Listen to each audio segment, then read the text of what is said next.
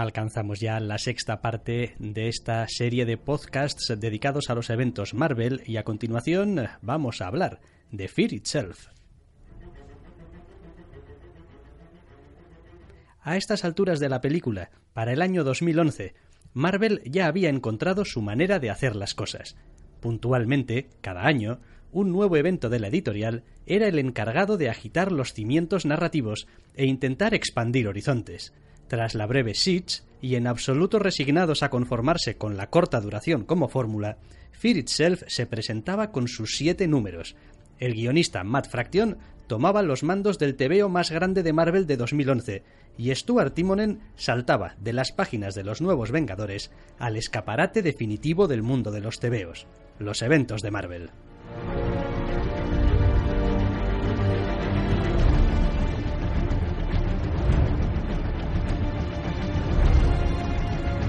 La historia de Fear Itself nace de un severo retconeo disfrazado de profecía que hablaba del retorno de un desterrado y hasta entonces desconocido hermano de Odín llamado Kul. La profecía dictaba que después de derrotar a Kul en combate, Thor moriría, alimentándose del miedo y la paranoia de los humanos y generando su propia guardia de leales, a los que imbuía de poder a través de martillos de poderes similares a Mjolnir, el hermano de Odín comenzaba la conquista de la Tierra. Expandiendo el escenario de bandos bien diferenciados entre buenos y malos, que Sitch había recuperado, el conflicto se nos presenta ahora, a escala planetaria, en un intento de hacerlo todo más grande e importante, pero olvidando que gran parte del interés de las grandes historias de Marvel siempre ha recaído en el buen retrato de personajes y no tanto en el interés intrínseco de las tramas. Por eso resulta complicado hablar de Fear Itself sin que acudan a la mente palabras como desilusión, y valoraciones como expectativas no satisfechas o quedarse corto, sin saltar continuamente de lo bueno que prometía ser a lo mediocre que resultó.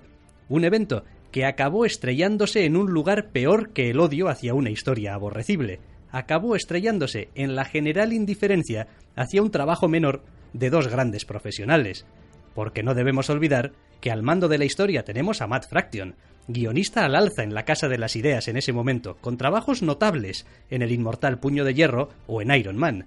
Pero con lo bien que se le había dado la caracterización de estos personajes individuales, la voz con la que Fraction dota al amplísimo elenco de este evento suena hueca y poco inspirada. Más que el miedo, el elemento central de la historia parece ser la ira, la más simple y pura ira nacida de un deseo de venganza y destrucción de los enemigos.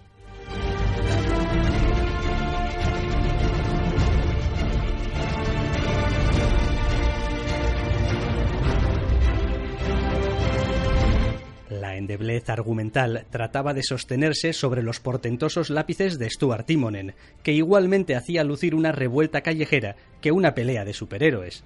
Fraction acerca la historia al lector, intentando imbuir la aventura del pozo de desconfianza y miedo a escala global que el mundo real lleva años respirando.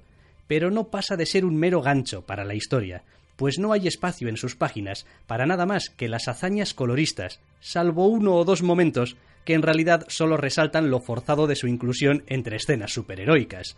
Por mucho que Fraction lo intentaba, la plasmación final de la historia en el papel no encajaba con la idea que supuestamente quería transmitir.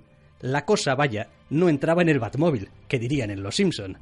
El tebeo no acababa de encontrar nunca su atmósfera, pues Simonen echaba el resto en un tebeo de peleas superheroicas de aspecto casi desenfadado, mientras Fraction trataba, sin éxito, de generar un aura de desesperación que no se percibía por ningún lado. Quizá sea esa desconexión entre guionista y dibujante lo más sorprendente de Fear Itself, un equipo creativo de primera categoría que nunca pareció entrar en comunión. Cierto es que, a diferencia de otros eventos como Secret Invasion, Fear Itself no dispuso de tiempo para prepararse el terreno, pero cuando se tienen siete números, eso no puede ser una excusa.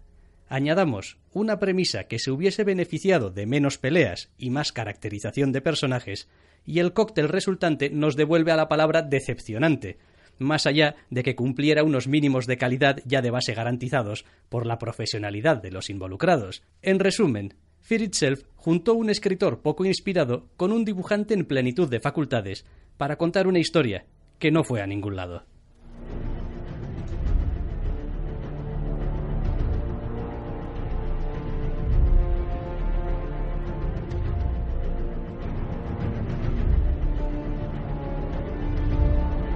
Pero dejemos a un lado el tebeo en sí para analizar otros aspectos del evento, porque no todo fue malo u olvidable en Fear Itself.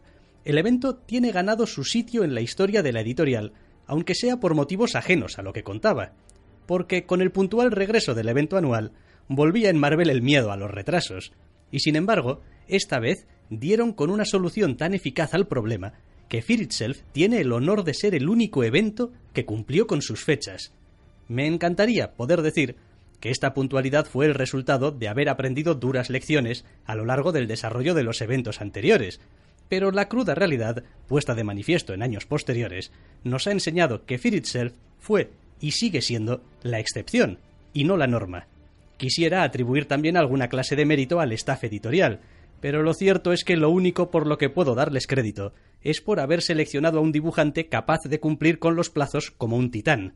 Porque todo es más fácil cuando a los lápices tienes a Stuart Timonen, uno de los mejores dibujantes de la industria.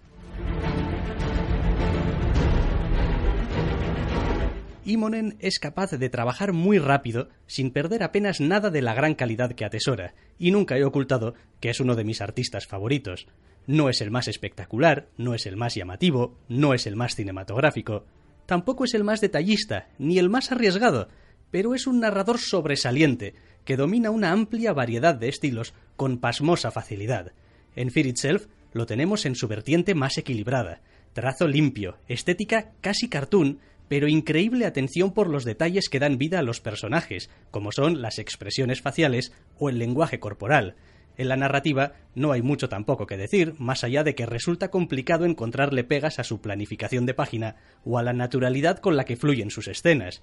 La única razón que he encontrado para la relativa frialdad con la que el fandom recibe sus trabajos es que es tan adaptable y su dibujo tan desprovisto de llamativas características que sus enormes virtudes tienden a pasar desapercibidas.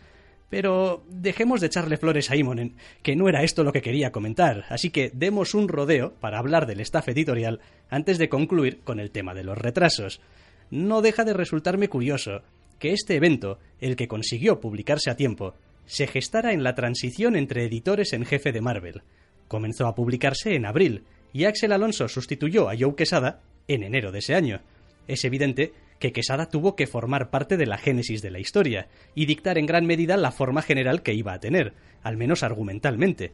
Pero no es menos cierto que los detalles concretos tuvieron que quedar en manos de Alonso.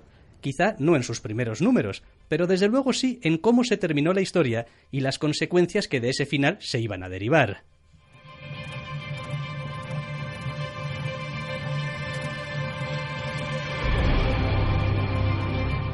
Mirándolo con perspectiva, tiene hasta cierta ironía que el último evento 100% quesada acabara siendo una mirada optimista al futuro con el inicio de la era de los héroes, Age of Heroes, que lo llamaron en los USA, y que Axel Alonso se estrenara en cambio con un evento que giraba en torno al miedo y la desconfianza. Esto nos enseña principalmente una cosa, que en Marvel los statu quo no están hechos para durar, y también que los editores en jefe de Marvel ejercen una influencia considerable sobre la línea editorial. A ese respecto, Siempre he visto a la Marvel de Alonso más acertada en el cuidado de las colecciones pequeñas, donde se ha sabido conjugar enfoques menos mainstream pero de calidad contrastada, que en la organización y coordinación de los eventos.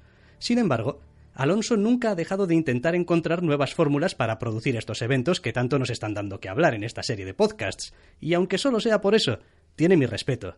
No diría yo que su balance como editor de eventos sea precisamente positivo, pero eso ya es otra historia en la que quizá ahondemos en sucesivas entregas. Y ahora ya para acabar y volviendo al tema de los plazos de publicación. Lo cierto es que al menos en ese aspecto Fear Itself cumplió, y además encendió una llama de esperanza. Siege se retrasó apenas un mes, y ahora un evento de los largos salía a tiempo podría haber sido el principio de una bonita puntualidad. Pero Imonen no puede dibujar todos los eventos, y la editorial no ha dado con otro dibujante de calidad contrastada que trabaje tan rápido. Así que Marvel necesitaba seguir buscando fórmulas que atajaran esta lacra sin solución aparente. Precisamente, el siguiente evento del que vamos a hablar tomó un camino radicalmente diferente a lo que había venido siendo la política quesada de mantener el dibujante a toda costa. En Avengers vs. X-Men, se probarían los equipos creativos rotatorios, con resultados de los que hablaremos en la próxima entrega.